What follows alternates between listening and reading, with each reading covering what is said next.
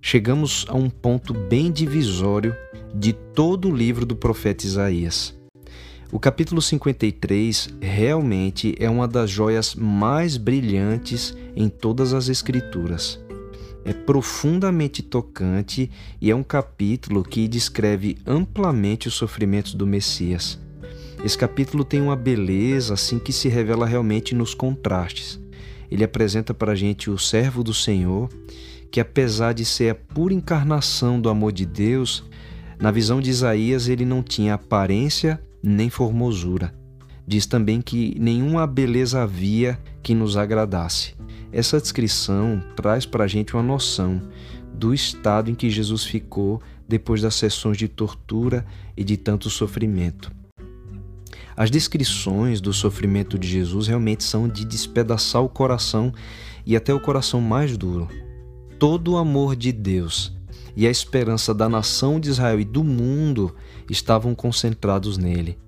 Mas Isaías descreve que ele era desprezado, ele era o mais rejeitado entre os homens, era um homem de dores e um homem que sabe o que é sofrer.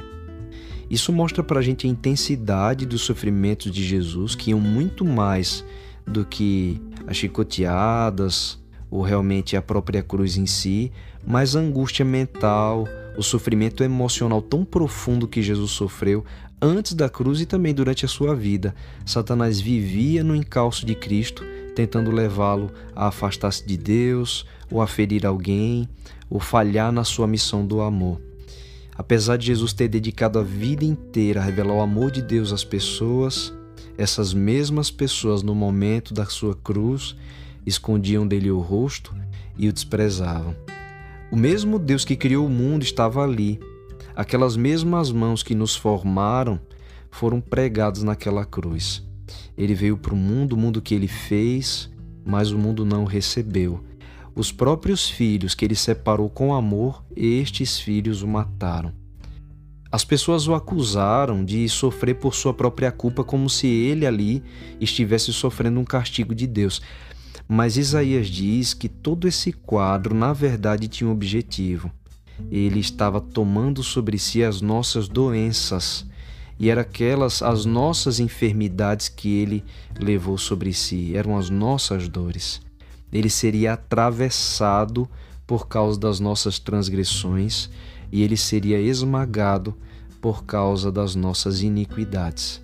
Tudo que ele estava sofrendo não era por ele, era por nós era o castigo que nos traz a paz que estava sobre ele.